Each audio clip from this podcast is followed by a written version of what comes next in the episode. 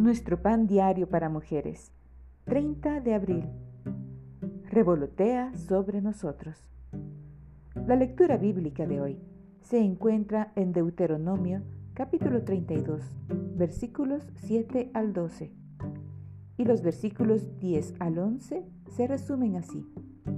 Lo guardó como el águila que revolotea sobre sus pollos. La hija de Beatriz llegó de un viaje al exterior y se sentía mal. Cuando el dolor se hizo insoportable, ella y su esposo la llevaron a una sala de emergencias.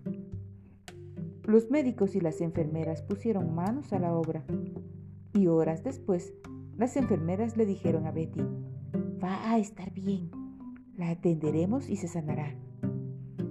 En ese momento, un sentimiento de paz y amor brotó de su interior. Se dio cuenta de que mientras revoloteaba ansiosamente sobre su hija, el Señor es el Padre perfecto que alimenta a sus hijos y los consuela en los momentos difíciles.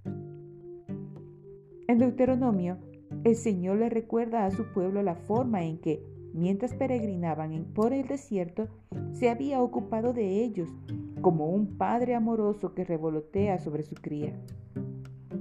Nunca los abandonó, sino que fue como un águila que extiende sus alas para reunir a sus hijos y los lleva sobre sus plumas.